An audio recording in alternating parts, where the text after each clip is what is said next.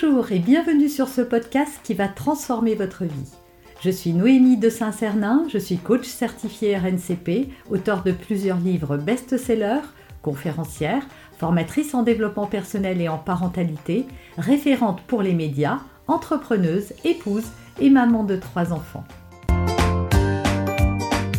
Ce podcast, je partage avec vous chaque semaine des outils, des conseils et des clés concrètes pour vous aider à vous libérer de vos blocages, à améliorer vos relations, à mieux gérer vos émotions, à remettre du sens dans votre vie, à retrouver énergie et positivité et bien d'autres choses encore afin d'obtenir la vie qui vous fait rêver. J'en ai assez, à cause de toi, on est toujours en retard. Tu ne m'écoutes jamais, pourtant je te l'ai répété 50 fois. J'en peux plus de tes caprices. Est-ce que ça vous parle? Et oui, le rôle de parent n'est pas un chemin euh, dénué d'embûches. Au contraire, voilà, c'est difficile, c'est difficile de gérer nos propres émotions et c'est difficile de gérer les émotions de nos enfants. Pour que ça change et pour que vous arriviez à mettre de la distance entre ce qu'il se passe et ce comment vous y réagissez, la première chose à faire, c'est d'en prendre la responsabilité. Parce que toutes les phrases que je viens de vous citer, euh, j'en ai marre, tu mets toujours 3 euh, heures avant de, te préparer, on arrive toujours en retard à cause de toi, euh, si tu m'avais écouté, je t'aurais pas grondé, si tu avais mieux fait, ça serait pas tombé, etc., etc. En fait, quand on a une émotion de colère, de frustration ou autre, on l'attribue à quelqu'un d'autre. On le fait avec nos enfants, mais on le fait avec nos partenaires, on le fait le même avec le gouvernement, on le fait avec les trains qui sont toujours en retard, euh, le chauffeur qui est mal luné, euh, voilà. En fait, on ressent une frustration et on se dit oui, c'est la faute de. Et vous allez euh, me dire, bah oui, c'est bien vrai, quoi. Si mon fils était toujours à l'heure et mettait ses chaussures avant de partir, eh bien, je serais moins stressée. Non, c'est pas vrai, c'est vous qui décidez d'être stressé par cette situation. Et d'ailleurs, je pense que vous connaissez des parents plutôt zen, euh, qui ont des enfants qui traînent un peu et ça les, ça les fait pas sortir de leur gond. Je suis sûre que vous connaissez des parents qui, dans la même situation, ne réagissent pas de la même manière que vous. Et à l'inverse, vous connaissez des parents des couples vous, vous les voyez réagir au quart de tour pour des trucs qui vous scotche parce que vous dites, pas de quoi en faire tout un plat. Eh bien oui, parce que c'est nous qui décidons de nous mettre en colère, d'être frustrés, de, de, nous emporter, de dire des vilaines choses, etc. On pourrait rester neutre et ça pourrait glisser mais c'est pas le cas. Donc la première chose à faire, c'est vraiment de reprendre la responsabilité. Et pour ça, ça se fait en quatre étapes toutes simples euh, que je vais vous donner maintenant. Et si vous arrivez à les mettre en place, parce que c'est vrai que c'est plus facile à dire qu'à faire, mais ça ne demande juste que de l'entraînement. Donc si vous vous entraînez à faire ça, que ce soit au moment où la scène se produit, ça va être compliqué au début, mais après, avec le recul pour réfléchir à la façon dont vous auriez dû communiquer. Et ce que je vais vous donner là, ça marche pour les enfants, pour les partenaires, pour le patron, pour tout le monde.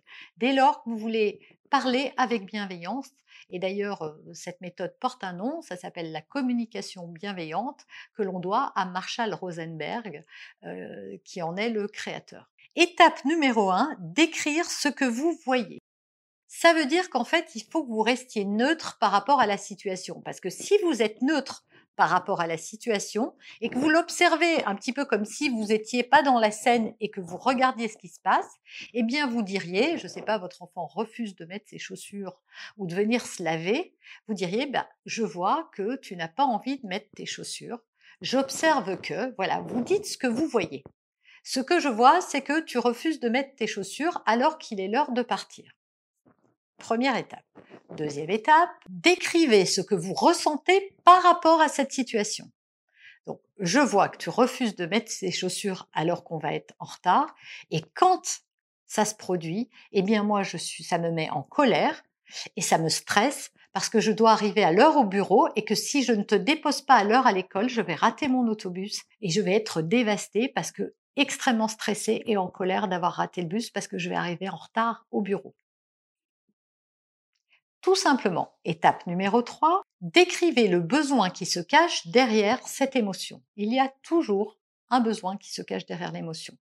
Donc, étape numéro 3, parce que tu vois, moi, j'ai besoin d'arriver à l'heure au travail, parce que sinon, je crains les représailles, on va me gronder, on va me dire, voilà, utilisez les mots, un vocabulaire qui s'adapte à votre enfant. Les représailles, je suis pas sûre qu'ils comprennent, mais voilà, on va me gronder. Euh, comme je vais arriver plus tard, il va falloir que je reste plus tard ce soir pour rattraper, etc., etc. Et moi, j'ai besoin, j'ai besoin d'être euh, entendue dans le fait qu'il faille partir à cette heure-ci, parce que c'est important pour moi d'arriver à l'heure.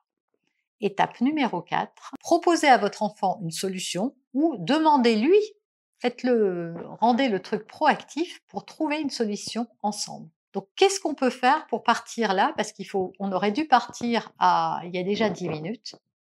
Donc, qu'est-ce qu'on peut faire pour que ça aille plus vite? Et laissez votre enfant dire, et je vous assure que si vous le faites, vous allez être étonné parce que votre enfant va vous trouver des solutions. Je me souviens que ma fille euh, avait du mal en rentrant de l'école à se mettre euh, à faire son travail scolaire. Et pourtant, euh, on faisait le goûter, voilà, il y avait un petit temps de repos quand même avant, et ensuite il fallait se mettre à, à travailler, hein, faire ses devoirs, et à chaque fois c'était l'horreur.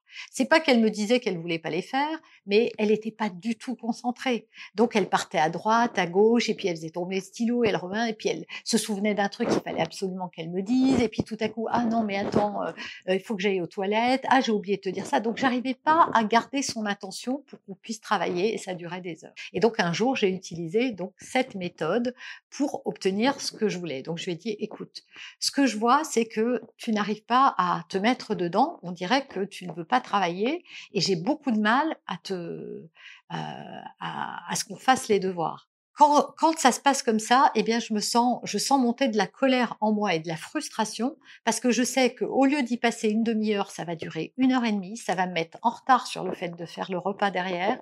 On va être en retard pour tout, toutes les étapes, tout ce qu'on a à faire avant le coucher.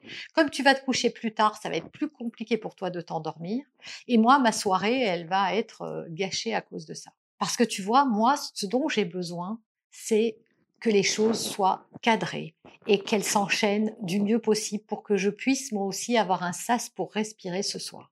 Alors, qu'est-ce que tu penses qu'on peut faire pour que, après le goûter et après avoir joué un peu, on puisse se mettre vraiment au travail de manière concentrée pour en finir au plus vite? Et alors là, on s'y attend jamais. Et elle m'a dit, eh bien écoute, si tu m'autorises à aller faire euh, un tour de balançoire dans le jardin, et je reviens juste après et on fait les devoirs. Et en fait, j'ai compris qu'elle avait juste besoin de sortir et donc euh, d'avoir un moment à l'extérieur et pas juste un moment de détente de jeu. Résultat, eh bien, c'est un truc qu'on a mis en place et ça se passait beaucoup mieux.